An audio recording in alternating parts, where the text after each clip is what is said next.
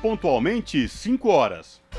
Começa agora Jornal Brasil Atual, edição da tarde. Produção em parceria com Brasil de Fato. As notícias que os outros não dão. Movimentos populares, política, direitos humanos, economia, mundo do trabalho, cultura e prestação de serviço.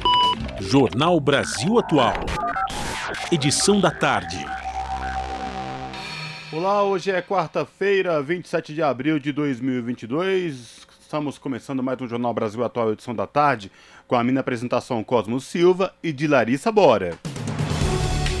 E estas são as manchetes de hoje. Condenado na última semana pelo Supremo Tribunal Federal, o deputado federal Daniel Silveira foi eleito o primeiro vice-presidente da Comissão de Segurança e Combate ao Crime Organizado da Câmara dos Deputados nesta quarta-feira. Jair Bolsonaro se reuniu hoje com representantes do WhatsApp no Brasil e a empresa confirma que lançamento de nova ferramenta do aplicativo, que permite grupos com milhares de pessoas, somente ocorrerá após eleições de outubro. Superior Tribunal de Justiça nega novo pedido de habeas corpus e Flor de Lis continua presa. O empresário Aldo Demarque assume mandato de deputado estadual na Lesp, depois da renúncia de Arthur Duval, o Mamãe Falei. Supremo Tribunal Federal retoma julgamento da pauta verde que foi travada pelo ministro André Mendonça. Câmara aprova gratuidade para um volume de bagagens nos voos comerciais. E Rússia bloqueia fornecimento de gás para Bulgária e Polônia. São 5 horas e 2 minutos pelo horário de Brasília. Participe do Jornal Brasil Atual edição da tarde por meio dos nossos canais. Pelo Facebook, facebook.com barra Rádio Brasil Atual. Pelo Instagram, arroba Rádio Brasil Atual.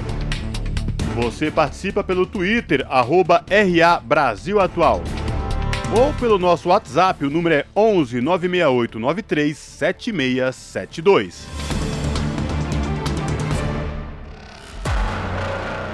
Você está ouvindo? Jornal Brasil Atual, edição da tarde. Uma parceria com Brasil de Fato. Na Rádio Brasil Atual. Tempo e temperatura. Quarta-feira de tempo quente e seco na capital paulista. Agora 27 graus. Para a noite, céu com algumas nuvens e temperatura um pouco mais baixa, mas sem previsão de chuvas. No ABC Paulista, céu azul com algumas nuvens, 27 graus neste momento. Não há previsão de chuva para agora e nem para o período da noite, só a temperatura que cai um pouco mais. Em Mogi das Cruzes, 25 graus neste momento. Fim de tarde de sol entre nuvens na região. À noite o clima fica ameno e não há previsão de chuva. E em Sorocaba, tarde abafada. Agora os termômetros marcam 29 graus. Um final de tarde continua quente com algumas nuvens durante a noite. Não há previsão de chuva na região. Juliana Almeida, Rádio Brasil Atual. Na Rádio Brasil Atual. Está na hora de dar o serviço. São 5 horas e 3 minutos pelo horário de Brasília. Vamos saber a situação do trânsito na cidade de São Paulo nesta quarta-feira, 27 de abril. A CT, que é a Companhia de Engenharia de Tráfego aqui da capital paulista, informa que neste exato momento são 15 quilômetros de lentidão em toda a cidade de São Paulo as regiões que apresentam maiores índices de lentidão centro com 5 km e sul com 4 km respectivamente de lentidão. E atenção para você que possui veículo com placas final 5 e 6, lembrando, hoje essas placas não podem circular no centro expandido por conta do rodízio.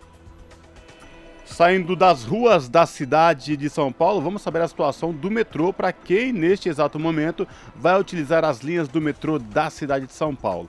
E o metrô informa que todas as linhas operam em situação normal, sem nenhuma intercorrência para os usuários do metrô. E esta mesma situação se repete nos trens da CPTM, que é a Companhia Paulista de Trens Metropolitanos, que atende aí a capital paulista e o ABC Paulista.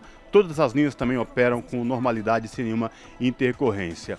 E agora a situação para você que ouve a Rádio Brasil Atual e pretende se locomover até a Baixada Santista. A Ecovias, que é a concessionária que administra o sistema Anchieta Imigrantes, informa que a rodovia Anchieta, para quem desce para a Baixada, está tranquila. Contudo, quem vem da Baixada Santista pela Anchieta rumo à capital ou ABC Paulista, o trânsito está totalmente interditado no início da Baixada Santista, ali nas imediações de Cubatão, tá? E portanto, você que ouve a Rádio Brasil Atual agora, que vem para a capital da Baixada Santista, evite a rodovia Anchieta. Já a rodovia dos imigrantes, tanto para descer como para subir, o trânsito é tranquilo, sem nenhum problema. A Ecovias pede atenção aos motoristas no trecho de serra.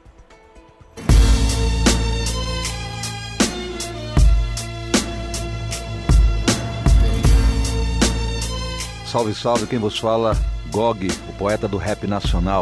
Grande abraço a vocês aí da Rádio Brasil Atual 98,9 FM. É o seguinte, as notícias que as outras não dão, aqui acontecem? E as músicas que as outras não tocam, aqui toca. Participe da programação pelo WhatsApp 96893 7672. Rap Nacional é o que há. Valeu. 98,9 FM. Uau! Jornal Brasil Atual. Edição da tarde. 5 horas mais 6 minutos presidente do Senado, Rodrigo Pacheco, afirmou que as decisões sobre a cassação de parlamentares devem pertencer, em último caso, à Câmara dos Deputados ou ao Senado, e não ao Poder Judiciário. Segundo ele, um mandato outorgado pelo voto popular só pode ser retirado pela própria Casa Legislativa. A declaração foi dada depois de um evento no Superior Tribunal de Justiça, no qual Pacheco foi questionado por jornalistas sobre o caso do deputado bolsonarista Daniel Silveira. O presidente da Câmara, Arthur Lira, também se posicionou sobre o caso e disse que a corte não tem atribuição legal de retirar o mandato. Lira alegou que o entendimento provém da assessoria jurídica da casa e esta é uma atribuição que o Congresso não vai abrir mão. O decreto presidencial que concedeu o induto ao parlamentar ainda será julgado pelo STF. São 5 horas e 7 minutos e ainda repercutindo no noticiário lá de Brasília, a, porque o deputado federal Daniel Silveira, do PTB do Rio de Janeiro, foi eleito hoje primeiro vice-presidente da Comissão de Segurança e Combate ao Crime Organizado da Câmara dos Deputados nesta quarta-feira. O deputado bolsonarista também será membro titular da Comissão de Constituição e Justiça, a CCJ. O colegiado é considerado um dos mais importantes da Casa Legislativa e tem entre as suas atribuições votar e debater processos de perda de mandato dos deputados. As nomeações na Câmara ocorrem uma semana após Silveira ser condenado pelo Supremo Tribunal Federal por 10 votos a 1 por atos antidemocráticos e ameaças feitas a ministros da Corte em menos de uma semana após receber o indulto de pena pelo presidente Jair Bolsonaro. Além da pena de prisão determinada por Alexandre de Moraes, relator da ação, o ministro emitiu decisão para que Silveira perca seu mandato e tenha seus direitos políticos suspensos. Ainda contrariando a determinação do ministro do STF, o deputado tem circulado pela Câmara sem a tornozeleira eletrônica. E advogado da família Bolsonaro é condenado por difamar o ativista e ex-deputado Jean Willis. A Justiça do Rio de Janeiro determinou que Frederico Assef pague cerca de 42 mil reais e se retrate publicamente nas redes sociais. Quem traz os detalhes é Douglas Matos. O advogado Frederic Wassef, que ganhou notoriedade por defender os integrantes da família Bolsonaro, sofreu um revés na justiça. Ele foi condenado por cometer difamação contra o jornalista, ativista e ex-deputado Jean Willis, do PT. A decisão do 5 Juizado Especial Civil de Copacabana, no Rio de Janeiro, foi motivada por postagens de caráter difamatório nas redes sociais contra Willis. O ACEF foi condenado a pagar indenização de R$ 41.800. Além disso, deverá realizar uma retratação pública nas mesmas redes, sob pena de multa de 20 mil reais e retirar todas as postagens consideradas difamatórias, de acordo com a coluna de Anselmo Góes no jornal O Globo. O advogado é amigo pessoal de Jair Bolsonaro, do PL, e atua como advogado da família desde 2014. O ACF, inclusive, representou o presidente no polêmico caso da facada e também atuou na defesa do senador Flávio Bolsonaro, também do PL, filho do mandatário, no processo relacionado ao esquema de corrupção das rachadinhas. Em 2020, o ex-assessor de Flávio, Fabrício Queiroz, suspeito de ser uma das peças fundamentais da manobra das rachadinhas, foi preso em um imóvel pertencente ao ACF em Atibaia, no interior de São Paulo. O advogado também acompanhou Jair Renan Bolsonaro no depoimento prestado à Polícia Federal. O filho do presidente é investigado por suposto tráfico de influência e atuar para favorecer o acesso de empresário dos ramos de mineração e construção ao Ministério de Desenvolvimento Regional. De São Paulo, da Rádio Brasil de Fato, com reportagem de Lucas Vasques, da revista Fórum. Locução: Douglas Matos. São 5 horas e 10 minutos e o presidente Jair Bolsonaro se reuniu nesta quarta-feira com representantes do WhatsApp no Brasil. Após o encontro, tanto o WhatsApp quanto o ministro das Comunicações, Fábio Faria, confirmaram que o lançamento da nova ferramenta do aplicativo, que permite grupos com milhares de pessoas, somente ocorrerá após as eleições de outubro. Na prática, o resultado da reunião significa uma derrota do presidente, que queria forçar o WhatsApp a iniciar o uso da ferramenta antes das eleições, com o objetivo de utilizá-la em sua campanha à reeleição. Segundo a Folha de São Paulo, a reunião durou cerca de uma hora. Participaram do encontro com o governo o diretor de políticas públicas do WhatsApp no Brasil, Dário Durigan, e outros três representantes da empresa no país. E o empresário Aldo Demar, que assumiu o mandato de, do deputado estadual na Assembleia Legislativa do Estado de São Paulo depois da renúncia de Arthur Duval, o Mamãe Falei. Este será o sétimo mandato de Demarque na casa desde 95. A posse ocorreu presencialmente, o parlamentar em discurso cumprimentou-se em seguir o mandato com conduta, baseada na legalidade, na moralidade e nos princípios éticos. A última passagem de Demarque pela LESP foi na legislatura de 2015 a 2019, quando defendeu as bandeiras do incentivo na agricultura natural agro, agropecuária e redução da carga tributária para pequenas e médias empresas. Ele já foi prefeito, vice-prefeito e vereador da cidade de Rio Claro. São 5 horas e 12 minutos e o STJ nega novo pedido de, abas, de habeas corpus a Flor de Lis. E olha só, gente, STJ nega novo pedido de habeas corpus e Flor de Lis continua presa. Da Rádio Nacional em Brasília, quem traz os detalhes é Tâmara Freire.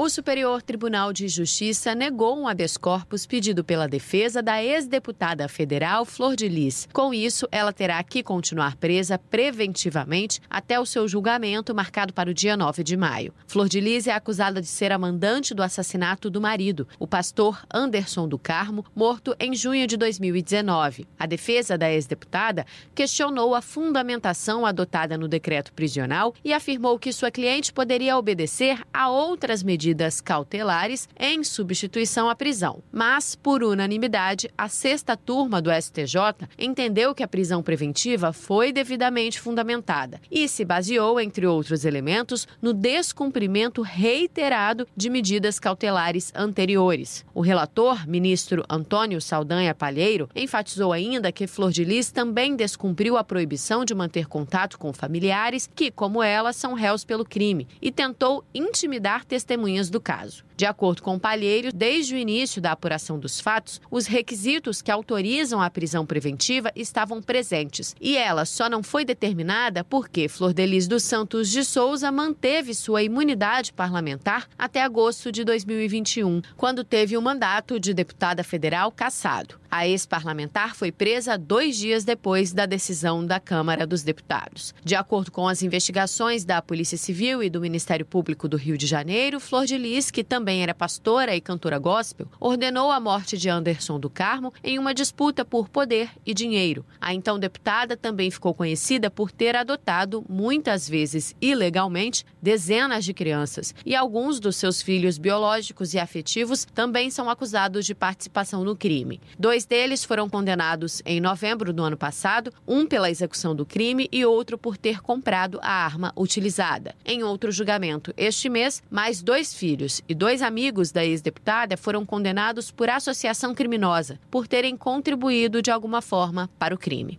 Da Rádio Nacional no Rio de Janeiro, Tamara Freire. São 5 horas mais 15 minutos. O presidente da União Brasil, Luciano Bivar, indicou nesta quarta-feira que pode ficar de fora do grupo de partidos que querem um candidato único para representar a chamada terceira via nas eleições presidenciais. Bivar é o pré-candidato da União Brasil e diz que a decisão definitiva será tomada na próxima quarta-feira em novo encontro do partido com os presidentes do PSDB, Cidadania e MDB. A União Brasil detém o maior fundo eleitoral e tempo de televisão entre as siglas e por isso o apoio da legenda é cobiçado pelos demais. A declaração do presidente do partido é dada no dia seguinte a uma reunião de dirigentes do grupo da Terceira Via. Segundo Bivar, os participantes da reunião relataram pessimismo com a hipótese de o grupo chegar a um consenso sobre a candidatura única. São 5 horas e 16 minutos e a Enel aprovou o orçamento de 2022 da Conta de Desenvolvimento Energético. Pela decisão, a CDE teria mais de 32 bilhões de reais, dos quais 30 bilhões, vejam só, serão pagos pelos consumidores na conta de luz. Este valor a ser pago pelos consumidores representa alta de 54,3% na comparação com 2021, ou seja, mais da metade. Pelas estimativas da agência, o aumento médio na conta de luz será de 3,39%. Mais uma notícia e, digamos, não tão boa quanto a gente esperava, mais um aumento nas contas de energia. E a Câmara aprova a gratuidade para um volume de bagagem nos voos comerciais em medida provisória que simplifica regras da aviação. O repórter Antônio Vital acompanhou as votações. O plenário da Câmara aprovou a volta da gratuidade para um volume de bagagem despachada nos voos comerciais. O dispositivo foi incluído na medida provisória enviada pelo governo ao Congresso com o objetivo de simplificar e desburocratizar a legislação sobre aviação civil. Deputados e deputadas aprovaram um destaque apresentado pelo PCdoB, que incluiu na MP uma mudança no Código de Defesa do Consumidor para proibir a cobrança de qualquer tipo de taxa por um volume de bagagem de até 23 quilos nos voos nacionais ou de até 30 quilos nos voos internacionais. O destaque foi aprovado quase por unanimidade e a aprovação foi muito comemorada em plenário, depois de anunciada pelo deputado Marcelo Ramos, do PSD do Amazonas, que presidia a sessão. Encerrada a votação. 273 votos sim, um voto não.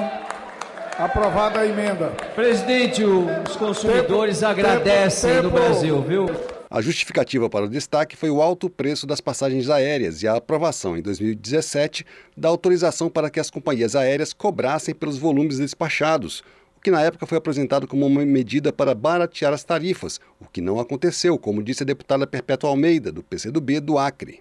As empresas vieram com o discurso de que se este plenário permitisse a cobrança da bagagem, as passagens iam baixar. Eu quero que qualquer parlamentar aqui neste plenário levante o braço e diga se pagou em algum momento uma passagem mais barata do ano passado para cá. Porque na verdade ninguém pagou. As passagens estão todas muito caras. A gratuidade de uma bagagem despachada foi criticada pelos deputados do Novo, que disseram que o custo será pago por todos os passageiros, até por quem não tem bagagem a despachar. Foi o que disse o deputado Lucas Gonzalez, do Novo de Minas Gerais. Justiça é eu pagar o que eu quiser pagar e se eu não quiser levar bagagem, eu não pago por ela. E quem leva bagagem, paga pela bagagem que leva.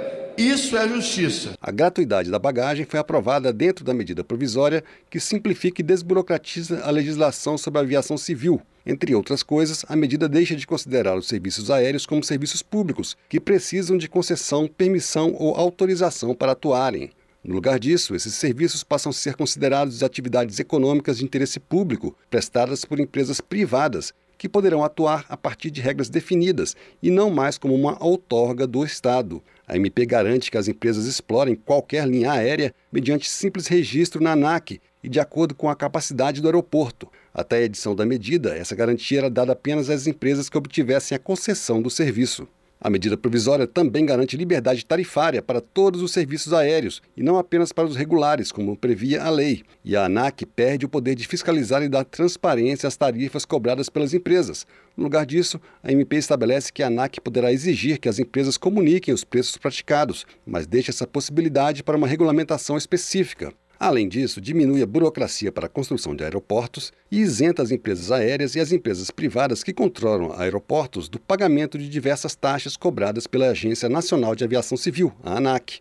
O texto permite ainda que qualquer pessoa física ou jurídica possa explorar serviços aéreos, desde que observadas as normas do Código Brasileiro de Aeronáutica e da Autoridade de Aviação Civil.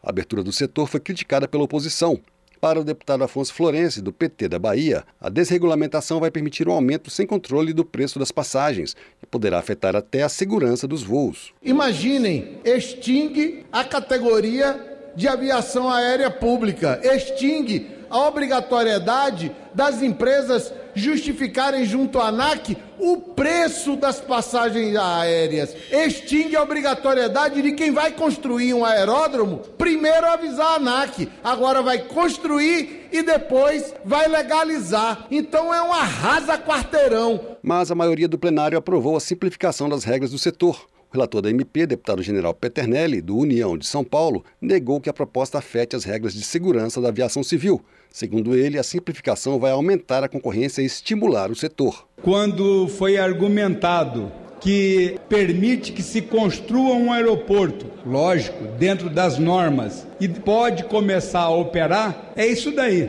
ela facilita operação de aeroportos, ela dá estímulo para aeroportos na Amazônia, ela permite que quem tem uma aeronave possa alugar essa aeronave, ela permite que táxis aéreos possam compor linhas aéreas, ela simplifica. A medida provisória que altera as regras da aviação civil segue para análise do Senado. Da Rádio Câmara de Brasília, Antônio Vital. São 5 horas e 22 minutos. Senado aprova atendimento prioritário a acompanhantes de idosos e pessoas com deficiência. A proposta também beneficia quem estiver com gestantes, lactantes, pessoas com criança de colo e obesos. Da Rádio Senado, quem traz os detalhes é Pedro Pincer. O Senado aprovou o projeto de lei que estende aos acompanhantes a prioridade garantida a idosos, gestantes, lactantes, pessoas com crianças de colo e obesos, quando sua presença for imprescindível.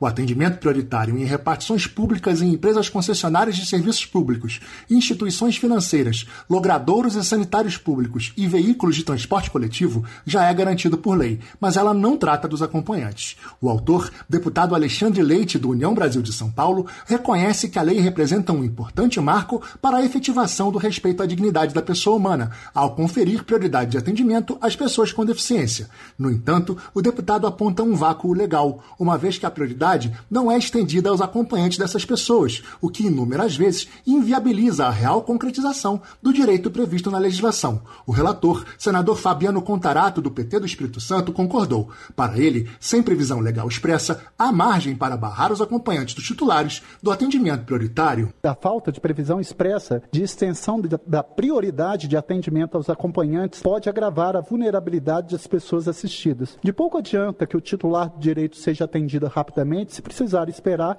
pelo acompanhante e a separação entre eles pode deixar física ou psicologicamente desamparada a pessoa a quem é extremamente reconhecida a prioridade. A senadora Mara Gabrilli, do PSDB de São Paulo, aponta a importância da aprovação da medida. Como tetraplégica e alguém que vive na pele a necessidade de ter uma pessoa me acompanhando em quase tudo que faço, eu sou inteiramente a favor do projeto, porque tanto é, que acabei apresentando uma emenda para poder tornar a redação ainda mais clara e evitar qualquer tipo de interpretação equivocada. A emenda acatada pelo relator esclarece que o acompanhante não pode abusar do benefício para tirar proveito e garantir o atendimento prioritário. Por conta dessa alteração, o projeto retorna para a Câmara. Da Rádio Senado, Pedro Pincer. Você está ouvindo? Jornal Brasil Atual, edição da tarde. Uma parceria com Brasil de Fato. 5 horas mais 24 minutos. A ANS, Agência Nacional de Saúde Suplementar, aponta queda na ocupação de leitos de UTI para a Covid-19. Da Rádio Nacional em Brasília, Cristiane Ribeiro a ocupação de leitos de UTI e comuns para a Covid-19 em hospitais da rede privada no Brasil caiu para 44% em março, ante a taxa de 58% registrada em fevereiro. Porém, a taxa mensal geral de ocupação de leitos, que engloba tanto atendimento à Covid-19 como demais procedimentos, ficou em 77% no período, um ponto percentual acima do observado em março de 2021, quando o país enfrentava a segunda onda da doença. Os dados do boletim mensal divulgado pela ANS, a Agência Nacional de Saúde Suplementar, são calculados com base em informações das operadoras de planos de saúde privados. A busca por exames e terapias em março ficou 16% acima do verificado em março do ano passado, e os atendimentos em pronto-socorro que não geraram internação aumentaram em relação ao patamar inicial observado observado antes do início da pandemia. O boletim aponta ainda que, em relação a janeiro deste ano, no mês de março, houve aumento expressivo de exames de detecção de Covid-19 por causa da variante Omicron. A taxa passou de 45,5% para 76,3% sobre as reclamações de usuários dos planos de saúde relacionadas ao coronavírus, a ANS registrou em março 339 queixas. Destas, 48% foram sobre dificuldades para a realização de exames e tratamento para a doença. Da Rádio Nacional no Rio de Janeiro, Cristiane Ribeiro. São 5 horas e 26 minutos e além da falta de imunização contra a Covid-19, outras vacinas como sarampo e poliomielite não foram aplicadas nos últimos dois anos nas Américas. É o que aponta a Organização Pan-Americana de Saúde. Da ONU News em Nova York, quem traz os detalhes é Mônica Grayley. Cerca de 230 milhões de pessoas continuam sem receber sequer a primeira dose da vacina contra a Covid-19 nas Américas. A pandemia criou ainda uma segunda ameaça de saúde: a falta de vacinação de crianças contra doenças como sarampo, poliomielite e outras em 2020, ano de surgimento do novo coronavírus. Por isso, a Organização Pan-Americana da Saúde, OPAS, pede a todos que se vacinem nessa semana de imunização que vai até 30 de abril. Ao todo, foram 2 milhões e 700 mil crianças que deixaram de receber as vacinas de rotina nos países latino-americanos e caribenhos. O alerta foi feito pela diretora-geral da OPAS, Carissa Etienne, durante viagem oficial à Dominica. As we continue to expand COVID-19 vaccine coverage, a chefe da agência lembra que enquanto o mundo atuou de maneira árdua para proteger as pessoas da Covid-19, as campanhas de vacinação para outras doenças foram seriamente afetadas. Mesmo antes da pandemia, as taxas de imunização já tinham caído abaixo do aceitável. A semana de imunização, que começou em 23 de abril, deve terminar dia 30 e pretende reverter os níveis de atraso dos últimos dois anos. Segundo Carissa Etienne, existe um risco real de retorno de doenças como a polio e o sarampo nas Américas, por causa de retrocessos de quase três décadas, experimentados desde 2020 com a chegada da pandemia. Da ONU News em Nova York, Mônica Grayley. São 5 horas e 28 minutos e toda quarta-feira aqui no Jornal da Rádio Brasil Atual, edição da tarde, é dia de São Paulo em Foco, com Luiz Cláudio Marcolino, que é economista, vice-presidente da CUT estadual aqui em São Paulo, que toda quarta-feira aqui no Jornal da Rádio Brasil Atual traz um destaque, um enfoque, um enfoque São Paulo e também do Brasil, referente ao que está acontecendo tanto aqui em São Paulo como no Brasil. Marcolino, boa tarde, tudo bem com você? Seja muito bem-vindo. Boa tarde, Cosmo, muito obrigado. Boa tarde, Larissa. Boa tarde, ouvintes da Rádio Brasil Atual. Marcolino, você nos ouve? Alô? Oi, Marculino, me ouve?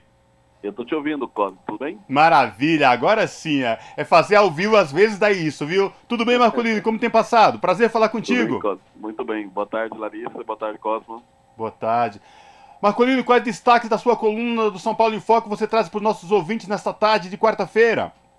Então, hoje, Cosmo, vamos trazer aqui uma, um decreto que foi autorizado essa semana pelo governador Rodrigo Garcia, que é o decreto 66646, que ele consolida que nós chamamos que foi desmonte da SUSEM. Né? A SUSEM hoje é a Superintendência de Controle de Endemias né, no estado de São Paulo. Né, esse processo já começou com o governador Dória, né, quando foi aprovado né, o projeto de lei 529 de 2020, que extinguiu a SUSEM. Né, com essa extinção da, da SUSEM, o Rodrigo Garcia agora, ele né, a, a, publicam esse decreto, né, que ele passa em, a, as atribuições que até então eram da SUSEM, que já vinha sendo desmontada, porque hoje a SUSEM ela faz o, o, o combate à dengue, o combate à, à zika, a chikungunya, a malária, mal de chagas, a esquistossomose, uma série de pragas que hoje tem, e dos mosquitos no estado de São Paulo, quem faz esse controle é, é esse controle de endemias. E o governo do estado de São Paulo já vem desmontando isso já há alguns anos, já tem passado essas prefeituras, né, aqueles fumacês que a gente via né, pelas cidades lá fora no estado de São Paulo já não existem mais. Então já vinha um desmonte. E agora, como o governo extinguiu a SUSEM, né, que ele já vinha desmontando, passando para os municípios, agora ele passa essas atribuições da SUSEM agora para a Secretaria de Saúde. E hoje a Secretaria de Saúde já é uma secretaria hoje que tem poucos funcionários, faz muito tempo que não tem concurso público, são quase 50 mil servidores a menos na Secretaria da Saúde, e agora eles passam essa atribuição, a partir do decreto assinado pelo Rodrigo Garcia, é, responsabilizando agora a Secretaria de Saúde, né, os servidores da saúde, de fazer né, o controle de endemias no estado de São Paulo e sem, sem nenhum mínimo de estrutura e sem perspectiva de contratação de novos servidores. Marcolino, você trouxe esse detalhe aí que chama atenção. É, a gente teve a pandemia. No começo da pandemia, a gente via é, alguns governadores se empenhando, outros nem tanto. Mas o que ficou por trás também desta pandemia foram, foram as outras endemias já existentes, como por exemplo, você bem lembrou aí, Zika, chikungunya e outra, a dengue, por exemplo, que, que hoje já começa a dar sinal de, de ativação, não só aqui em São Paulo, mas em outros estados da federação. Ou seja, os gestores se aproveitaram de um momento delicado que foi a pandemia de Covid-19 e meio que deixaram de lado o investimento nessas outras endemias que são tão importantes combater contra a pandemia de Covid-19, não é, Marcolino? Não, com certeza. Como eu estava te falando, Cosmo, né, esse processo do desmonte da SUSEM, ele já vem acontecendo já há um tempo. No estado de São Paulo, como a explosão dessas pandemias, em 2019 né, foram feitas 205 mil notificações e teve 108 mortes. Em 2020 já ocorreram 195 mil né, também né, notificações com 144 mortes da dengue. Se você pegar já nesse ano, agora de 2022, né, só em São José do Rio Preto já registrou 2.700 notificações né? E nós tivemos nessa região também, no mesmo período, né, nós tivemos várias mortes. Se você pegar na cidade de Votuporanga, foram 3.040 casos de dengue e 1.830 ainda estão sob investigação. Em Franca, né, já foi para, é, em 2022, 619 pessoas pegaram a doença, 221 tá, diagnosticadas de janeiro a dezembro do ano passado. Se você pegar a, a cidade de São Paulo, né, foram 2.105 casos, 40% acima do que foi no ano de 2021. Estou mostrando que esses casos, né, quando a gente fala aqui dengue, chikungunya, né, a parte do, da malária, tem aqui também as epidemias que está tendo hoje de carrapato, de escorpião, também pelo estado de São Paulo. Quem fazia todo esse controle dessas, é, é, quem fala que são as epidemias, esse controle era feito também pelo Estado, à frente da SUSEM. Então, quando a gente fala agora, ele, ele é, elimina, extingue definitivamente um órgão que sempre foi muito importante no Estado de São Paulo e demonstra que o governo do Estado de São Paulo pouco fez durante esse período da pandemia e agora, em vez de fortalecer, estruturar, né, fazer novos concursos públicos, simplesmente eles eliminaram né, a possibilidade de você ter esse controle de indemnização ao passo da Secretaria de Saúde, que já está também já debilitada por falta de funcionários e de estruturas. Marcolino, boa tarde. Aqui quem está falando é Larissa. Um pouco antes da sua entrada ao vivo, a gente estava ouvindo uma matéria da ONU que fala exatamente disso, né? Que nas Américas, mais de 230 milhões de pessoas continuam sem receber sequer a primeira dose da vacina contra a Covid.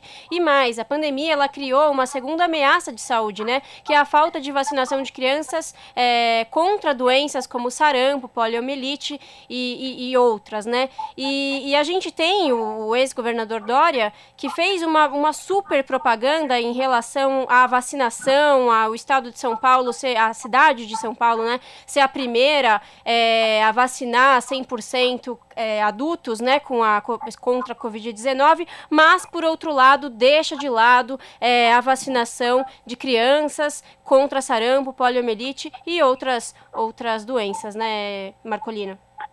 Então, Larissa, como a gente vem falando, né, o governador Dória fez muito, muita propaganda durante um período, acho que é importante que a gente lembre também que o governador Dória, ele quase que praticamente eliminou né, o Butantan do estado de São Paulo, tinha uma proposta de desmonte e privatização, do mesmo jeito que eles né, estão desmontando o Adolfo Lutz, né, que é um instituto hoje importante também para a gente no estado de São Paulo, né, e o governo do PSDB nunca se preocupou né, com esses instrumentos de, de, de pesquisa, instituto de pesquisa.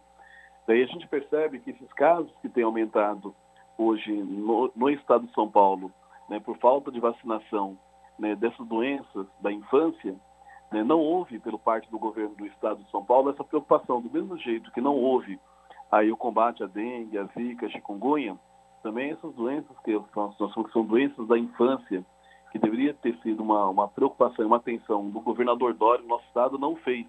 Então ele, ele fez um governo muito de marketing né, o governo de tentar né, apresentar para o Estado de São Paulo né, um gestor que, de fato, ele não, não foi. Né? Se a gente pegar aqui também o Estado de São Paulo, do mesmo jeito que ele extinguiu agora né, a, a gente chama SUSEM, né, ele também está extinguindo no mesmo decreto a DERF, né, extinguindo a Companhia de Obras e Serviços, extinguindo a Stimplaza, que é uma empresa paulista de planejamento metropolitano. Nós fomos, foi criado Larissa, diversas regiões metropolitanas no estado de São Paulo nesses últimos anos.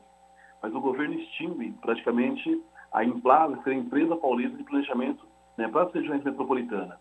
Né, extinguiu a, a Codasp, que é a Companhia de Desenvolvimento Agrícola, né, extinguiu a Prodesp, que é a Companhia de Processamento de Dados, e também o IMESP, que é da Imprensa Social do Estado de São Paulo, né, sempre foi muito importante essa imprensa do Estado de São Paulo, ela também foi extinta, além de extinguir também empresas importantes como a CDHU. Nós temos hoje no estado de São Paulo né, muita, muitas famílias que ainda pagam aluguel. A CDHU é uma empresa importante para o estado de São Paulo né, e o governador Dória também extinguiu essa empresa importante, além de outras empresas, como a Fundação Parque é, Zoológico, está agora em risco de extinção, né, a Fundação Instituto Florestal, né, então, a Instituto de Medicina Social e Criminologia, que é o IMESC, então demonstra que esse governador que tentou vender o tempo todo para a população essa coisa de um bom gestor, como ele foi no caso da vacina, que o Estado de São Paulo foi o primeiro a vacinar a população adulta em relação à vacina, é esse mesmo governo do Estado de São Paulo, o governador Dória, que desmontou empresas importantes para o desenvolvimento do nosso Estado. Exatamente, Marcolino. E vale lembrar que desde 2020, é, vários prontos atendimentos estão sendo fechados não só na cidade de São Paulo, mas também no entorno, né? A gente tem aí o Hospital Geral de Itapecerica da Serra, é, de Cotia e, e várias outras regiões que tiveram um pronto atendimento fechado, né? Isso, nós tivemos também no Grajaú, na Zona Sul, tivemos na Zona Leste, hospitais importantes também que foram fechados o pronto atendimento. O PSDB já vinha desmontando, Larissa, no estado de São Paulo, né, as maternidades. Você vê praticamente hoje, praticamente nós não temos mais maternidade estadual no estado de São Paulo. E a questão dos pronto socorros fechando praticamente todos. Né? Hoje você não tem mais esse pronto atendimento que antes era feito né, pelo governo do estado de São Paulo, que foi importante, inclusive, no período da pandemia, e mesmo no período da pandemia, eles fizeram dois movimentos. Além de fechar o pronto atendimento, muitos dos hospitais ainda transformou em organizações sociais. Nós temos agora o Perola Baiton, que está para ser entregue nos próximos dias. Né? Foi todo o investimento que foi feito pelo governo do estado de São Paulo, e agora o governo do estado de São Paulo, depois de toda a estrutura pronta né, para o novo hospital do Perola Baiton, eles vão passar também para a organização social fazer a gestão. Então, quando o Dória, né, o governador Dória apresentava essa perspectiva de ser né, um bom gestor, né, agora ele vem na televisão, fala da fome, da miséria, mas é um governo que em momento algum se preocupou com a fome e a miséria enquanto estava como governador do estado de São Paulo. Né? Não tomou conta, como deveria tomar conta, né, da saúde no nosso estado, está agora extinguindo né, a SUSEM, né, não deu o tratamento necessário para a questão do desemprego e da fome no nosso é, estado enquanto era governador e agora como pré-candidato a presidente quer tentar falar que a fome né, e o desemprego é um problema do estado de São Paulo. De fato é, mas ele como governador não fez nada né, para tentar resolver um problema tão importante como são esses dois problemas aqui no estado de São Paulo. É verdade, viu, Marcorino? Lembrando, é, extinguiu seis empresas estatais, como você bem lembrou, oito órgãos públicos entre autarquias e fundações e mais também abriu caminho para a privatização de nove parques públicos. A gente tem que deixar claro também para os ouvintes aqui da, da Rádio Brasil Atual também, essa questão dos parques, porque daqui a pouco a gente vai ter que pagar para ter que andar, fazer uma corrida em algum parque público do estado de São Paulo, né, Marcolino? É, e são parques, Cláudio, par parques importantes. Nós estamos falando aqui do Parque da Água Branca, né, o próprio Vila Lobos, né, nós temos aí o próprio Petar, né, que hoje é um patrimônio né, da humanidade hoje, também como processo de privatização. Então demonstra que, de fato, não tem preocupação nenhuma né, com o que é público. Daqui a pouco estão pagando tudo. Né? Hoje, né, um, um, um parque que nós demorou muito tempo para estruturar, importante o Estado de São Paulo, simplesmente o governador entra, né, trata as empresas públicas como se fosse uma extensão da sua casa e começa a vender né, aquilo que é nosso, né, e sem consultar a população, né, não, não houve audiências públicas, não houve consulta à população, simplesmente foi desmontando aquelas empresas, né, ou fundações, institutos que são muito importantes, né, para a gente aqui no estado de São Paulo, né. Ainda bem que o Dória já foi embora, nós esperamos que o Rodrigo Garcia saia o mais rápido possível também. Maculino, nosso tempo está chegando ao fim, mas eu não posso deixar de fazer uma pergunta é, sobre o primeiro de maio, né? Próximo domingo, primeiro de maio uh, Dia do Trabalho do, do Trabalhador, pela primeira vez, um ato unificado com a participação de todas as centrais sindicais aí é, no próximo domingo na Praça Charles Miller, em frente a Pacaembu. Queria que você falasse um pouco mais, uh, você, vice-presidente da CUT Estadual aqui no estado de São Paulo, sobre o primeiro de maio, Marcolino. É, nós passamos, viu, Cosme, esse período todo, desde 2020, 2021, né, resistindo aí, muitos trabalhadores e trabalhadoras acabaram falecendo em virtude do, do Covid, a gente acabou vendo aumentar a fome no nosso estado de São Paulo, aumentar o desemprego, a gente começou a dialogar com as centrais sindicais a importância de fazer esse primeiro de maio unificado, né, para dialogar um pouco sobre a questão do desemprego e né, as perspectivas que nós temos de desenvolvimento para o nosso estado e para o nosso país. E nós vamos combinar né, aí essa atividade de reflexão sobre o, o dia 1 de maio, mas vamos trazer também né, algumas atrações artísticas, como a Daniela Mercury, Alice Brandão, né, o Francisco de, de Homer, Dexter, né, e vão dialogar a questão do emprego, dos direitos, da democracia, né, a, a, como eu falo, a violência contra a mulher no estado de São Paulo. Então vai ser um momento de reflexão com a classe trabalhadora, é um momento de organização dos trabalhadores, mas também né, combinar isso com um momento de, de lazer, né, porque ninguém é de ferro e é importante que a gente tenha o trabalhador junto com a gente, né, não só aí na cultura, na arte, mas principalmente discutindo seus direitos. Vai ser na Praça é, Charles Miller, né, ali no Pacaembu, né, aí durante o dia inteiro. Então, vamos ter essas atividades. É muito importante a participação do trabalhador e da trabalhadora esse primeiro de maio. Primeiro de maio de luta e de organização. Perfeito. Lembrando aos nossos ouvintes aqui do Jornal da Rádio Brasil Atual, edição da tarde, primeiro de maio, a partir das 10 horas, na Praça Charles Miller, em frente ao Pacaembu. Lembrando que a TVT vai transmitir todo o primeiro de maio Dia do Trabalho do Trabalhador, esse 1 de maio unificado nacional que será realizado no domingo na Praça Charles Miller, em frente ao Pacaembu. Marcolino, obrigado mais uma vez por falar com nossos ouvintes aqui no Jornal da Rádio Brasil Atual. Espero falar contigo em uma próxima oportunidade, ou melhor, na próxima quarta-feira, viu? Abraço. Obrigado, obrigado Cosme. Quarta-feira estaremos aí. Quem sabe, inclusive, dia 1 de maio, o Lula esteja com a gente também nesse 1 de maio. Maravilha. Falamos aqui com o Luiz Cláudio Marcolino no Jornal Brasil Atual. As notícias que os outros não dão. Jornal Brasil Atual. Edição da tarde. Uma parceria com Brasil de Fato. 5 horas 44 minutos. A companhia russa de energia Gazprom avisou as autoridades de, da Polônia e Bulgária que irá suspender o fornecimento de gás da região. Com a medida, que começou a valer nesta quarta, os países se tornam os primeiros a ter o abastecimento do produto cortado pelo principal fornecedor da Europa desde que a Rússia invadiu a Ucrânia em 24 de fevereiro. O movimento indica uma resposta mais dura de Moscou às sanções do Ocidente, as quais o presidente russo já alegou serem uma escalada escalada da situação. Em Kiev, um monumento da era soviética, erguido para simbolizar a amizade entre Rússia e Ucrânia, foi derrubado em resposta à invasão russa ao país. A estátua mostrava um trabalhador ucraniano e outro russo em um pedestal, segurando juntos uma ordem soviética de amizade. A estátua estava localizada sob o Arco da Amizade do Povo, erguido em 1982, para comemorar o aniversário de 60 anos da União Soviética. São 5 horas e 45 minutos e o secretário-geral da ONU, Antônio Guterres, viajou a Moscou no intuito de negociar um acordo de paz entre a Rússia e a Ucrânia. Após o encontro com Vladimir Putin, o chefe da ONU segue para a Ucrânia para se encontrar com o presidente Volodymyr Zelensky. Mais informações com Caio Maia. Após dois meses de guerra, o conflito entre Rússia e Ucrânia continua sem um caminho de resolução clara. Nesta terça-feira, 26 de abril, o secretário-geral da ONU, Antônio Guterres, se reuniu com o chanceler russo Sergei Lavrov, em Moscou, para pedir o cessar-fogo imediato. Ainda nesta terça, Guterres, que se auto-intitulou como mensageiro da paz, deve ter um encontro com o presidente Vladimir Putin. O chefe das Nações Unidas propôs a criação de um grupo de contato entre Rússia e Ucrânia, que seria mediado por especialistas da própria ONU. Para agora, Guterres afirmou que é necessário garantir a abertura e permanência dos corredores humanitários, com cessar-fogo locais. Em resposta, Sergei Lavrov disse que o governo russo está disposto a dialogar com representantes de Kiev e que há 10 dias esperam um parecer da parte ucraniana sobre as condições russas para o fim da guerra. Lavrov disse ainda que se o Ocidente continuar enviando armas para a Ucrânia, é pouco provável que as negociações tenham algum resultado, mas que está comprometido com uma solução negociada.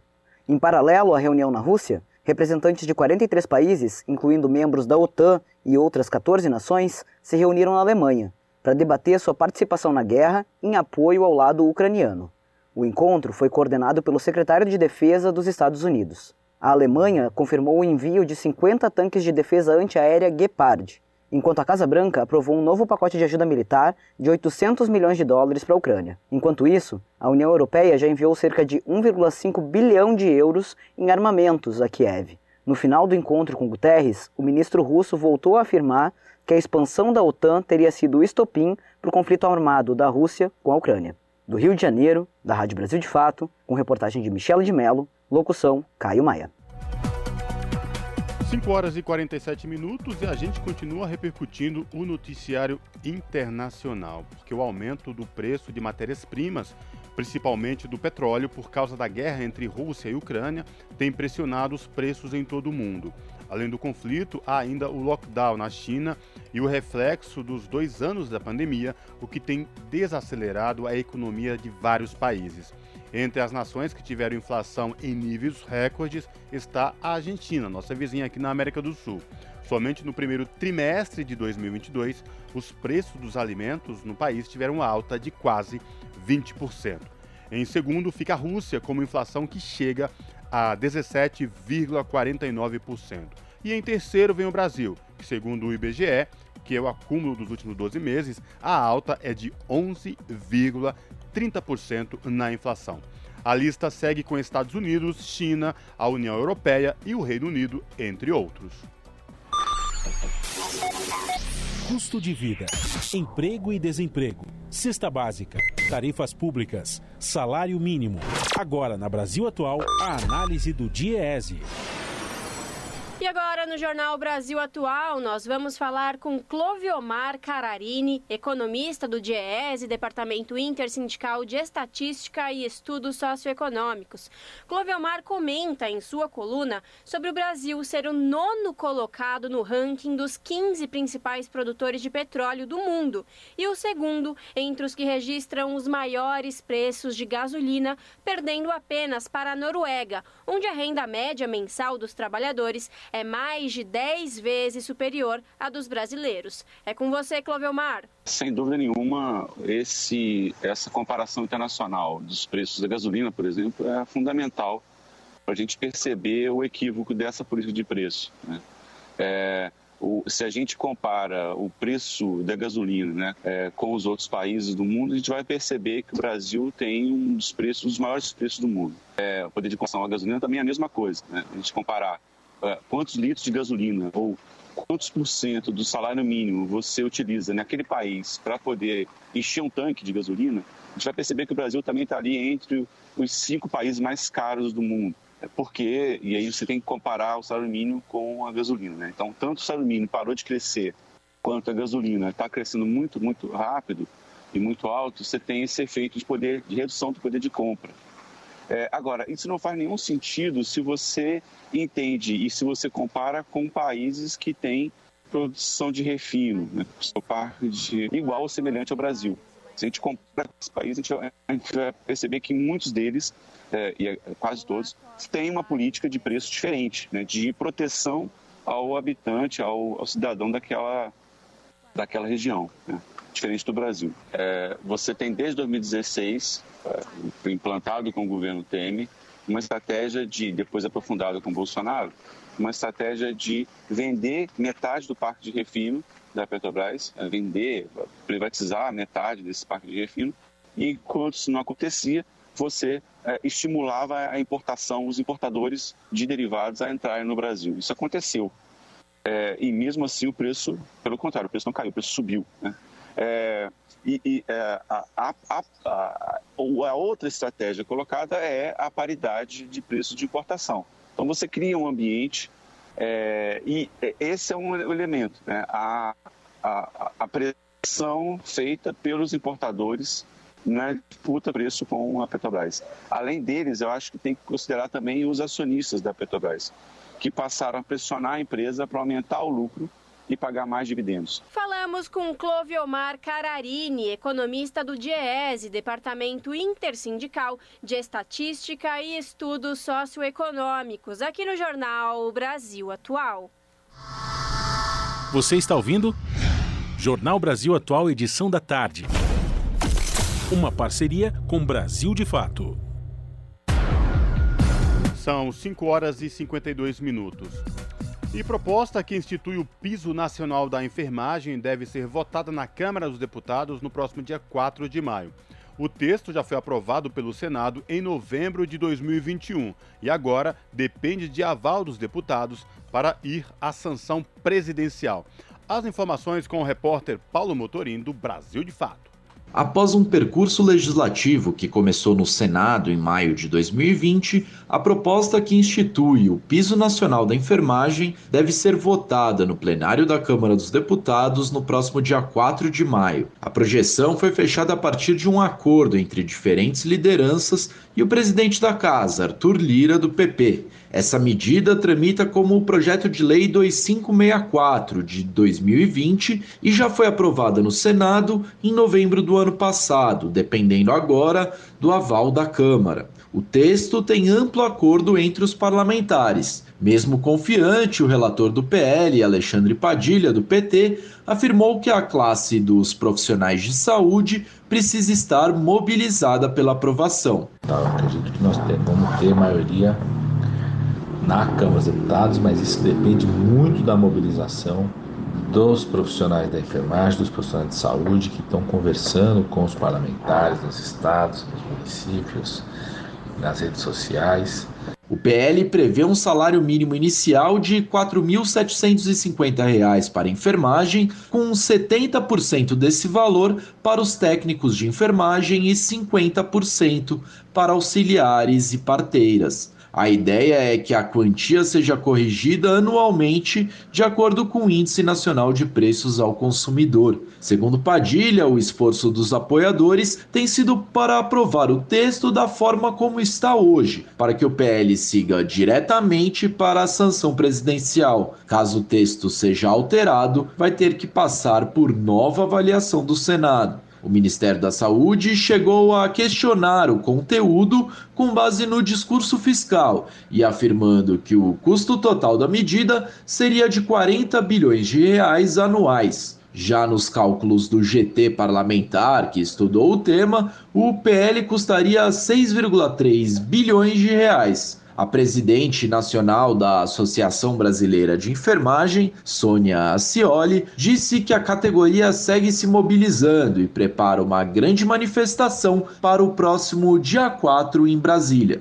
É uma questão é, fundamental a gente estar tá fazendo uma ampla mobilização nesse dia 4, né, que é o dia da votação do PL, para ver se a gente consegue. É, instituir essa, estabelecer esse piso que a gente sabe que a enfermagem é, teve grande visibilidade aí no período da pandemia, mas sofre muito, né? Sofre desvalorização salarial, falta de reconhecimento profissional. Ela contou que a classe vem ampliando a pressão política para evitar que a votação seja adiada pelos deputados e destacou ainda que a aprovação do piso é uma medida estratégica para garantir o bom funcionamento do SUS. De Brasília, da Rádio Brasil de Fato, com reportagem de Cristiane Sampaio, locução Paulo Motorim.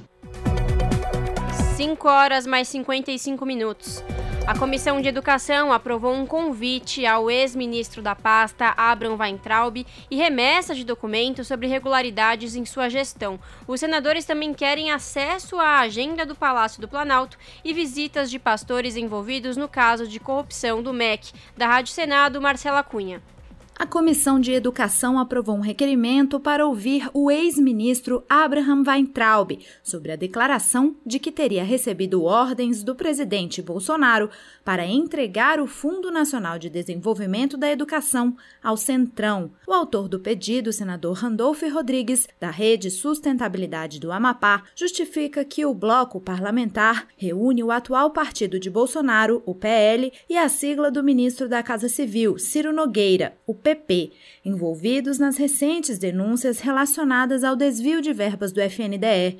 Para Randolph, o depoimento de Weintraub vai ajudar a comissão a entender como era operado o esquema de desvios no fundo além do que ele disse, de que houve um pedido de que o FNDE fosse entregue ao Centrão, e especificamente algumas lideranças políticas do Centrão, também se tem notícias de que o senhor ex-ministro fez a entrega à Polícia Federal de irregularidades que teria encontrado no âmbito do Ministério da Educação. Creio que é de interesse dessa comissão ter acesso a essas informações. Os senadores também aprovaram o pedido para que a Polícia Federal, o Ministério Público e o Ministério da Justiça entreguem à comissão os documentos apresentados por Weintraub sobre as irregularidades que teria encontrado no MEC durante a sua gestão. Também recebeu voto favorável o pedido para que o Gabinete de Segurança Institucional informe o dia e horário das visitas feitas pelos pastores Gilmar Santos e Arilton Moura ao Palácio do Planalto e todos os registros que tiveram como destino o gabinete do presidente da República. Bolsonaro chegou a estabelecer um sigilo de 100 anos sobre as visitas, mas uma lista divulgada pelo GSI mostra que os dois pastores foram ao menos 45 vezes ao Planalto desde 2019. Em nove delas,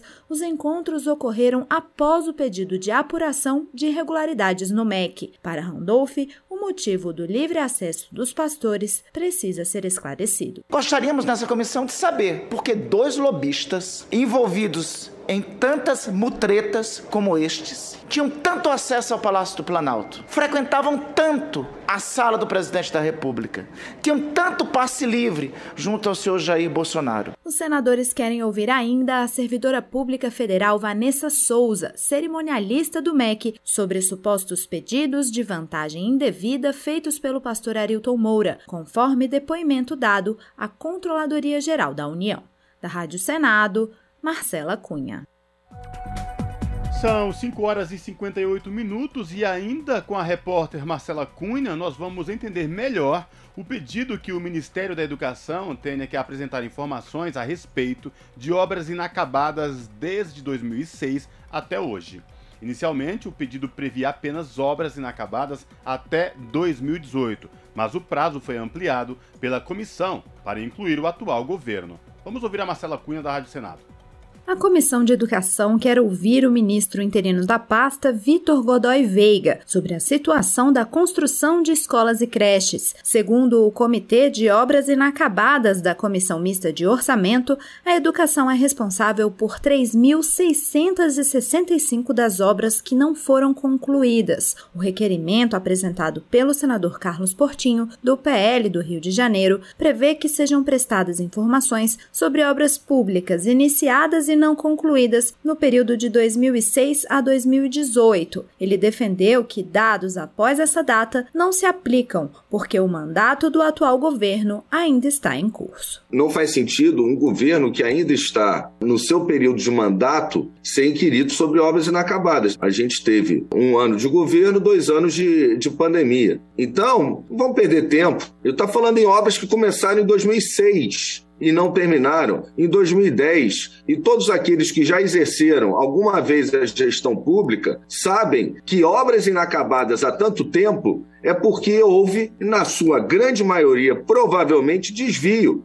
mas parte da comissão defendeu que o período deveria ser ampliado e foi aprovado um novo requerimento para que o MEC informe todas as obras inacabadas desde 2006 até hoje e os motivos técnicos para o atraso. Para o senador Flávio Arnes, do Podemos do Paraná, não se trata de culpar o atual governo, mas saber o que pode ser feito para garantir a conclusão das obras. Eu acho para a população argumentos vergonhosos. Isso envergonha a discussão de uma comissão de educação dizer, olha, eu quero pegar o que os governos anteriores fizeram e quero isentar aquilo que o governo atual pode apresentar. Nós temos que tirar datas. Quero saber obras inacabadas, mas quero também saber a situação de cada uma delas. O documento extra-pauta foi apresentado pelo senador Randolph Rodrigues, da Rede Sustentabilidade do Amapá. A audiência com o ministro da Educação ainda não tem data marcada. Da Rádio Senado,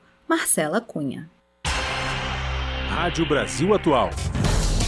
Para sugestões e comentários, entre em contato conosco por e-mail redação@jornalbrasilatual.com.br ou WhatsApp DDD 11 96893 7672. Acompanhe a nossa programação também pelo site redebrasilatual.com.br.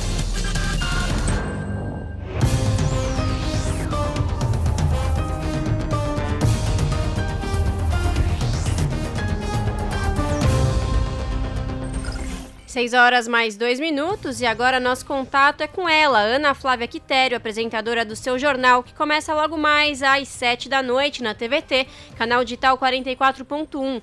Ana, boa noite. Quais os destaques que você traz hoje? Olá, Cosmo e Lares, uma excelente noite a vocês e a todos os ouvintes da Rádio Brasil Atual.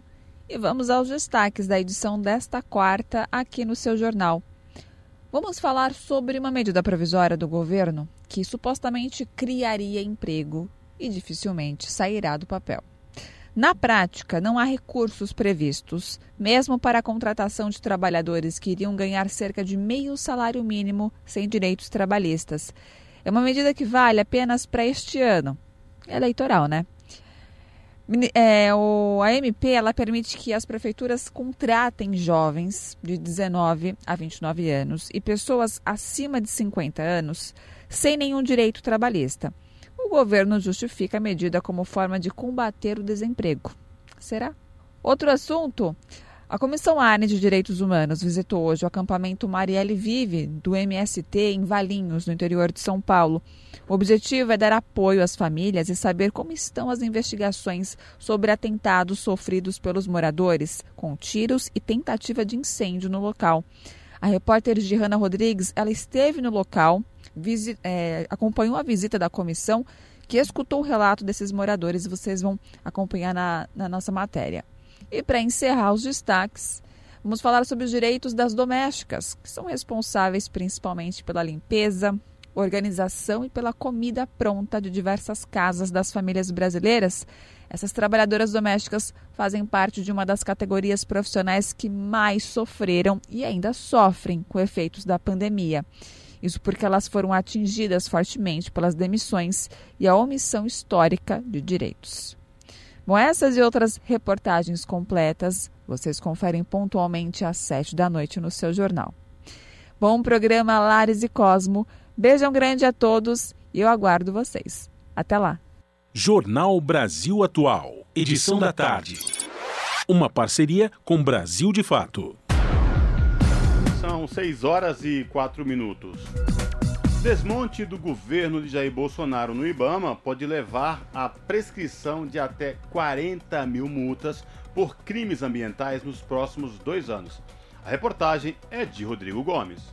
Documentos internos do Ibama mostram que a impunidade a crimes ambientais vai prevalecer no órgão sob o governo Bolsonaro. Dados obtidos pela Fiquem Sabendo, agência de dados especializada no acesso a informações públicas, mostram que 37.204 processos já possuem indicativo de prescrição até 2024. O IBAMA encaminhou um documento em resposta ao pedido de informações com o esboço de um plano nacional para evitar essa situação e aprimorar a cobrança dessas multas. No entanto, pouco depois, o texto foi colocado em sigilo, sob argumento de que ainda não se trata de um documento oficial. O documento também mostra que apenas entre 10 e 15% dos processos que culminaram em multas foram pagos. O texto também admite deficiências nas etapas de instrução e julgamento, que acabam por comprometer todo o trabalho de investigação e mobilização da fiscalização. O material aponta ainda que, abre aspas, os infratores percebem que o risco de punição tempestiva é baixo e, por isso, vale a pena dar continuidade à utilização indevida dos recursos ambientais. Para Sueli Araújo, ex-presidenta do IBAMA e atual especialista em políticas públicas do Observatório do Clima, a coordenação de processos e multas sempre foi de difícil gestão. Mas com o governo Bolsonaro, a situação se tornou insustentável. Esse processo sancionador ambiental é tão importante quanto a fiscalização, porque se os infratores sabem eh, que a multa não vai ser realmente cobrada, que o processo pode prescrever, isso aumenta o número de crimes em campo. É isso que está acontecendo, na verdade. Como se os infratores sabem que o processo sancionador está com problemas de implementação. Você sempre teve menos servidores na instrução e julgamento dos processos do que deveria. É uma área que é realmente um nó, sabe, é, no IBAMA e em outros órgãos. É, mas depois do governo Bolsonaro virou o caos. Sueli destaca que sempre houve menos servidores do que deveria em atuação no IBAMA, incluindo a área de processos. Porém, nos últimos anos, algumas mudanças feitas por decreto estão inviabilizando a atuação do órgão, garantindo a impunidade aos criminosos ambientais. Ela destaca a centralização do julgamento de primeira instância dos processos nas mãos dos superintendentes regionais, que são cargos de indicação política e sofrem influência do agronegócio e de madeireiros. Também foi mudado o sistema de alegações finais dos processos, fazendo com que muitos autos de infração que já estavam no final do processo tenham de ser reiniciados, aumentando o risco de prescrição. Ela também lembra que em 2019 foi criada uma etapa de conciliação nos processos para fazer acordos de pagamento antecipado com desconto, por exemplo. Porém, isso já era feito e a criação dessa etapa acabou travando os trabalhos e impedindo o avanço da apuração. A minha leitura é que fizeram de propósito só para atrapalhar, porque nem o sistema de tecnologia de informação, sistema de informática, foi preparado para isso. Então, é, você lavra o auto de infração automaticamente, parece uma maquininha de cartão de crédito. Isso já gera um processo, o número de processos começa a correr. Eles colocam a conciliação no meio e não arrumam a TI. Então, foi, criaram um verdadeiro caos é, é desnecessário. Inclusive, tem uma agressão de descumprimento de preceito fundamental 755 no Supremo, é, pedindo a suspensão dessa etapa de conciliação, porque ela é, é, é claramente protelatória para atrapalhar o processo. O presidente do Instituto Brasileiro de Proteção Ambiental, Carlos Bocuí, destaca que as multas são um instrumento econômico mais eficaz para pressionar criminosos ambientais, mas acabam sendo tratadas de forma leniente, demonstrando que impera a impunidade. Além disso, ele ressalta que é preciso dar transparência a esses processos para que haja mais pressão pelo cumprimento das regras e pelas punições. Bocui avalia que o governo Bolsonaro não tem vontade política para fazer o IBAMA funcionar e facilita a vida dos criminosos ambientais. Quando nós somamos a falta de transparência, a falta de eficiência do sistema, nós percebemos que o IBAMA apresenta um componente de falta de vontade política para implementar o seu papel dentro da política nacional do meio ambiente como órgão ambiental. Esse comportamento do IBAMA e a deficiência fazem parte de um jogo de vontade política. Isso vem acontecendo justamente e de forma muito acentuada na gestão do atual governo, que tem por prática uma facilitação, principalmente para setores que são ligados à degradação ambiental, como, por exemplo, é, pessoal do agronegócio, pessoal de extração de madeira. Me parece que toda essa conjuntura ela não é fortuita, ela não é ocasional. Ela é, sim, pensada para que o sistema não penalize aqueles que são aliados do governo. Nos últimos anos, o número de processos julgados pelo IBAMA caiu drasticamente, o que confirma a avaliação dos especialistas. Em 2017, foram cerca de 21 mil julgamentos, contra apenas 5 mil em 2020. Rodrigo Gomes, Rádio Brasil Atual e TVT. Jornal Brasil Atual. Edição da tarde.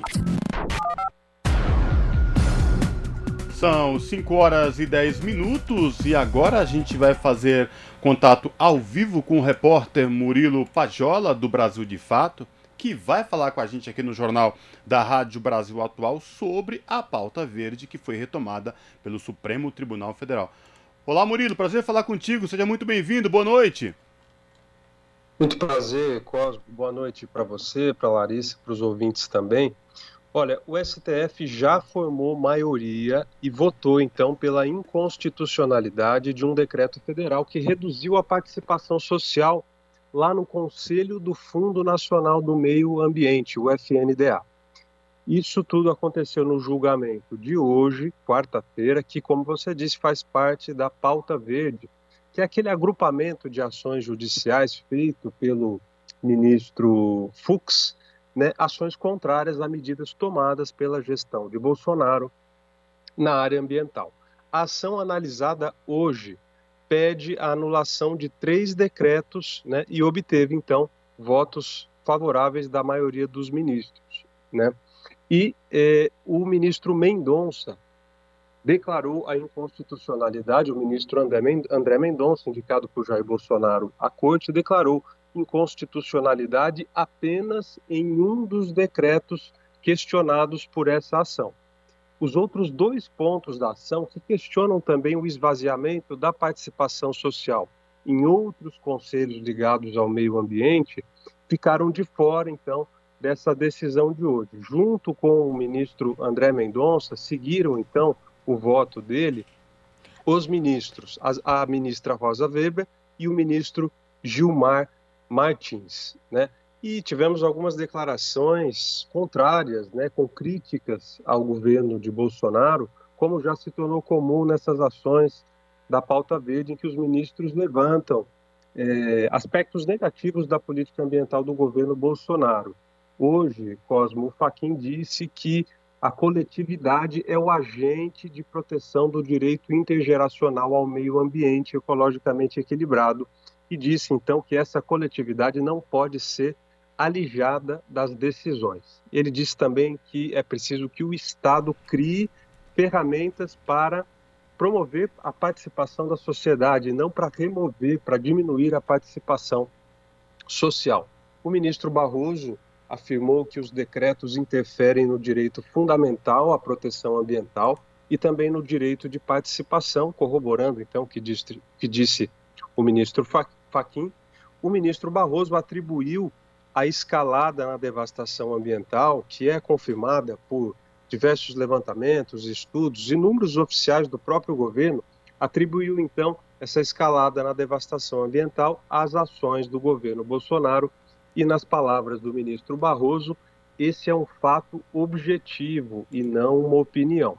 Até agora, vale ressaltar, Cosmo, que o único voto totalmente contrário a essa ação é do ministro Cássio Nunes Marques, indicado pelo Bolsonaro para a corte. Para o ministro Cássio Nunes, a redução da participação da sociedade civil nesses conselhos ambientais é uma decisão legítima.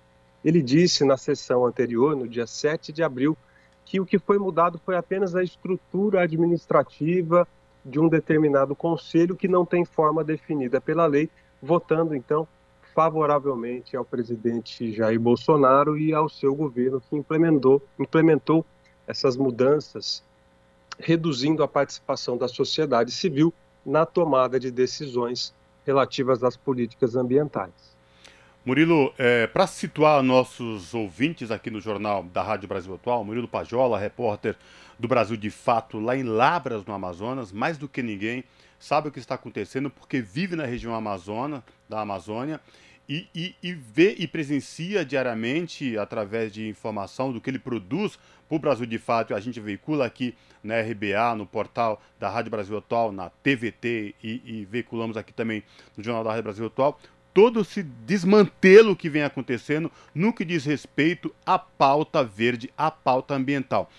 Murilo, você está aí no Amazonas. Fala pra gente um pouco mais da tua vivência aí dessa realidade, porque para quem está no sul-sudeste talvez não tenha a noção exata de quando a gente fala dessa questão de pauta verde, pauta ambiental, do que, que a gente realmente está falando. Queria que você, se você puder, por favor, trazer um relato aí da tua experiência como profissional de comunicação em loco aí no Amazonas. Olha, Cosmo e ouvintes, a gente sente na pele aqui, estando no interior do Amazonas, todas as consequências do desmonte dessas políticas ambientais. Então, como você disse, eu estou aqui em Lábrea, é uma cidade que fica no sul do Amazonas, ela fica mais próxima de Porto Velho do que de Manaus, do que da capital do estado do Amazonas. É uma região é, que é conhecida pelo como é, o apelido de Arco do Desmatamento, ou seja, é uma região de avanço da fronteira agrícola sobre áreas até então preservadas de floresta amazônica. Só aqui na região que eu estou, Cosmo, nós temos mais ou menos 20 povos indígenas diferentes.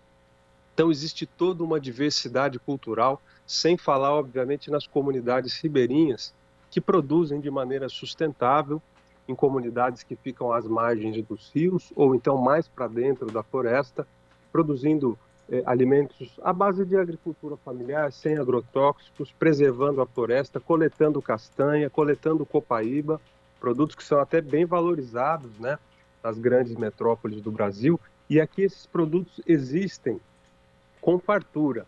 Mas o que a gente percebe, Cosmo, é que há um progressivo avanço da fronteira agropecuária sobre essa região aqui onde eu estou. E por mais que seja uma região localizada no mapa, eu acho que é, é um cenário que dá é, uma dimensão bem correta para o ouvinte do que significa a destruição pelo desmatamento. O desmatamento não é apenas a destruição da floresta, ele é a destruição dos modos de vidas das pessoas que vivem na floresta. Como eu te disse, comunidades indígenas, comunidades ribeirinhas, que sem a floresta não conseguem sobreviver. Para a gente ter ideia, de janeiro a dezembro de 2021, a perda de vegetação nativa na floresta amazônica foi de 10,3 mil quilômetros quadrados. Isso é equivalente a quase toda a cidade de Manaus, capital do Amazonas. É o pior ano da década para esse bioma em termos de devastação ambiental.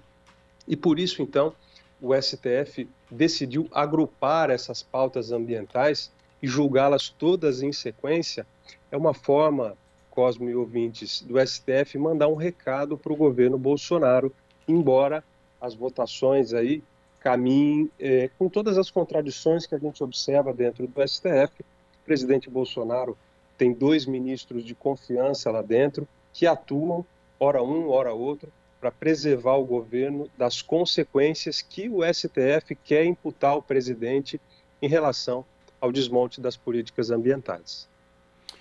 Pois é, falamos aqui com o Murilo Pajola, que é repórter do portal, quer dizer, do Brasil de Fato.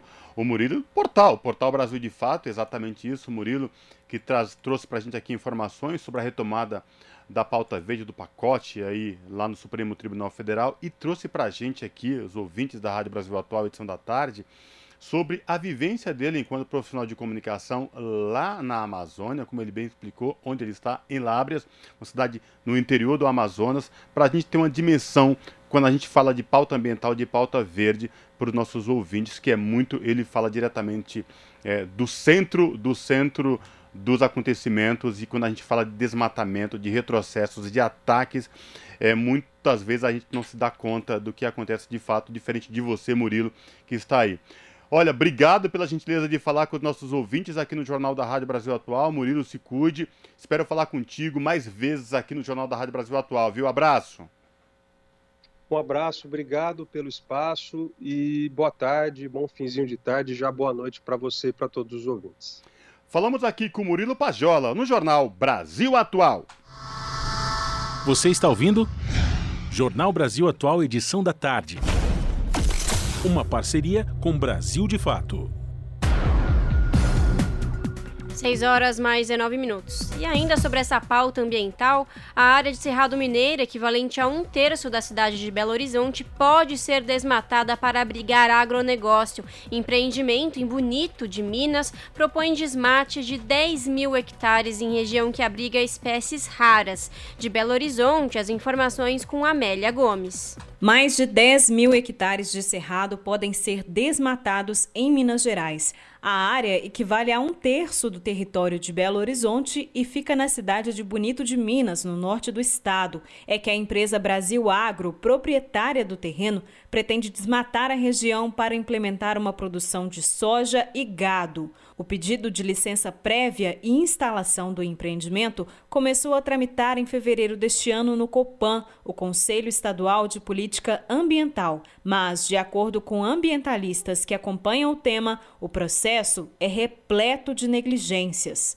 Lígia Vial, assessora jurídica da Associação Mineira de Defesa do Ambiente, alerta que Minas Gerais já ocupa o topo do ranking nacional de destruição da Mata Atlântica.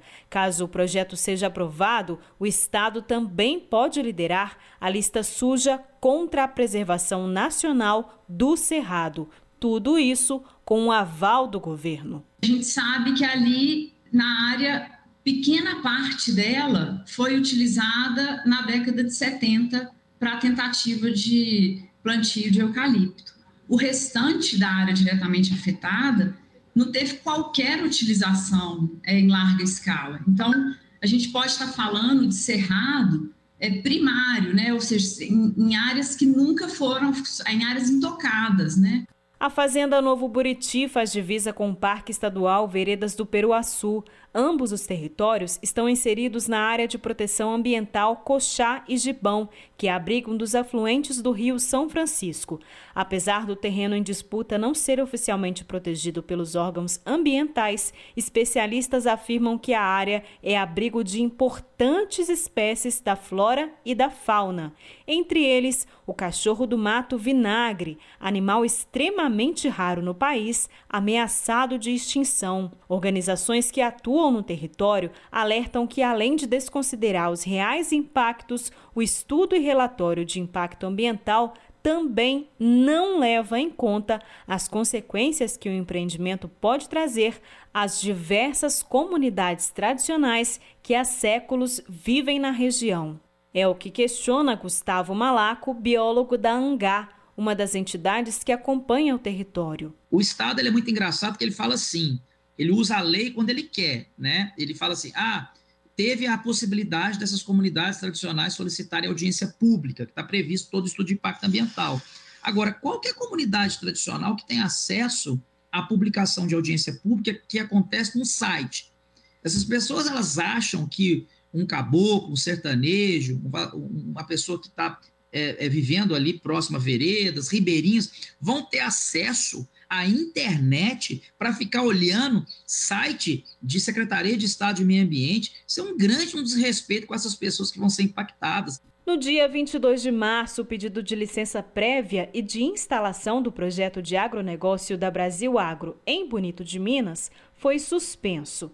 Isso porque a presidenta do Copan, Vanessa Naves, pediu diligência no processo. O assunto não está previsto na próxima pauta de reunião do Conselho e, de acordo com ativistas que acompanham o tema, por enquanto, não há previsão para retorno. Sobre os questionamentos ambientais e sociais com relação ao empreendimento, em nota, a Brasil Agro informou que o projeto vem sendo construído a partir de uma discussão democrática com a sociedade civil e com a comunidade local e que o cultivo de alimentos na propriedade só ocorrerá após o aval das autoridades envolvidas. A empresa informou ainda que mais de 50% das terras serão preservadas. Nossa equipe também entrou em contato com a Secretaria Estadual de Meio Ambiente, mas não obteve retorno até o fechamento desta reportagem. De Belo Horizonte, da Rádio Brasil de Fato, Amélia Gomes. São 6 horas e 24 minutos. Cortes de Bolsonaro, aliás, cortes de Bolsonaro na política de cisternas, criada pelo governo Lula, retoma cenário de escassez hídrica na região semiárida do país. No agreste pernambucano, enquanto famílias cultivam alimentos, outras ainda caminham longas distâncias para ter água. De Recife, quem traz mais informações é Daniel Lamir, do Brasil de Fato. Na zona rural do município de Cumaru, a 123 quilômetros de Recife, uma cisterna deu outro rumo para a vida da agricultora Ivoneide Santos, que relatou como era sua rotina antes do feito. Só quente que era da agonia, pegava o carro de mão e ia embora pegar água para. E era longe, viu? Longe. Era mais ou menos uma hora ir e voltando para casa. Graças à estrutura, construída há 10 anos, a agricultora tem água para a criação de animais, hoje a fonte de renda da família. A transformação também veio para outro agricultor, Lucimauro Bezerra. Na casa dele, a estrutura com capacidade para 52 mil litros de água é a chave para manter a horta, que dá frutos durante todo o ano. Toda a água que cai ali, ela corre para a cisterna. Aí, se chove hoje um pouquinho, se chove amanhã outro, aí vai juntando toda a aguinha que chover, aí durante um mês, dois meses de inverno, ela não chega a encher, mas fica aí uma meia cisterna d'água que já é água demais também. O agreste de Pernambuco, onde está situado Cumaru, é apenas uma das regiões atendidas pelo programa Cisternas, criado para universalizar o acesso à água no semiárido. Desde sua implantação, em 2003, a política pública alcançou mais de 5 milhões de brasileiros a tecnologia que coleta e armazena água da chuva nos próprios quintais familiares foi apresentada ao ex-presidente Lula por uma comissão da ASA, Articulação Semiárido Brasileiro. Segundo Alexandre Henrique Pires, coordenador executivo da ASA, a água garante melhor qualidade para os alimentos produzidos pelas famílias no semiárido. Hoje a gente tem no semiárido algo em torno de 200 mil famílias que têm uma tecnologia de água para a produção de alimentos e certamente a diversidade alimentar e a qualidade dos alimentos que essas famílias consomem ela é superior àquelas famílias que não têm essa fonte de água para a produção de alimentos. Dentro do programa, em cada localidade, uma comissão municipal organiza o processo de implantação das cisternas. São essas comissões que mapeiam os municípios que mais precisam de água. O mapeamento também é feito ao cruzar os dados do Cadastro Único do Governo Federal, especialmente para chegar às famílias que estão na faixa de extrema pobreza. Após a seleção, as famílias aprendem a gerir a água e como cultivar os frutos da caatinga. Depois, há uma participação coletiva na escavação do buraco e em outras etapas da construção da tecnologia. Do Recife, da Rádio Brasil de Fato, com reportagem de Pedro Estropaçolas. Locução: Daniel Lamir. Na Rádio Brasil Atual. Tempo e temperatura. A quinta-feira na capital paulista o dia será de sol e céu azul. Dia de céu limpo com poucas nuvens e clima abafado, sem previsão de chuva, com máxima de 30 e mínima de 18 graus. Em Santo André, São Bernardo do Campo e São Caetano do Sul, o dia começa com algumas nuvens, mas durante a tarde será de solzão e clima abafado, com máxima de 30 e mínima de 18 graus. Em Mogi das Cruzes, a quinta-feira será predominantemente ensolarada e a temperatura continua subindo, mas não há previsão de chuva, com máxima de 27 e mínima de 17 graus. Em Sorocaba, o dia começa parcialmente nublado, mas na parte da tarde o sol aparece e o clima continua quente, mas sem previsão de chuva na região, com máxima de 31 e mínima de 19 graus. Juliana Almeida, Rádio Brasil Atual. Se você gosta do nosso jornalismo independente e quer rever nossas entrevistas e reportagens, acesse o canal da Rádio Brasil Atual no YouTube. Nosso endereço é youtube.com/barra Rádio Brasil Atual. Ajude a nossa voz ser cada vez mais forte e ir cada vez mais longe. Inscreva-se em nossos canais, curta e compartilhe o conteúdo Rádio Brasil Atual e TVT. Rádio Brasil Atual e TVT. Compromisso com a notícia, compromisso com a democracia, compromisso com você. E chegou ao fim mais uma edição do Jornal Brasil Atual, edição da tarde, que teve a minha apresentação Cosmo Silva e da Larissa Rita Borer. Nos trabalhos técnicos, Fábio Balbini, produção Juliana Almeida e Letícia Holanda. Você fica agora com Papo com Zé Trajano, que hoje tem a apresentação do Dudu Monsanto no lugar do Trajano, que está viajando. Na sequência, você acompanha o seu jornal na TVT. Tenham todos uma boa noite e a gente se encontra amanhã a partir das 5 da tarde. Tchau!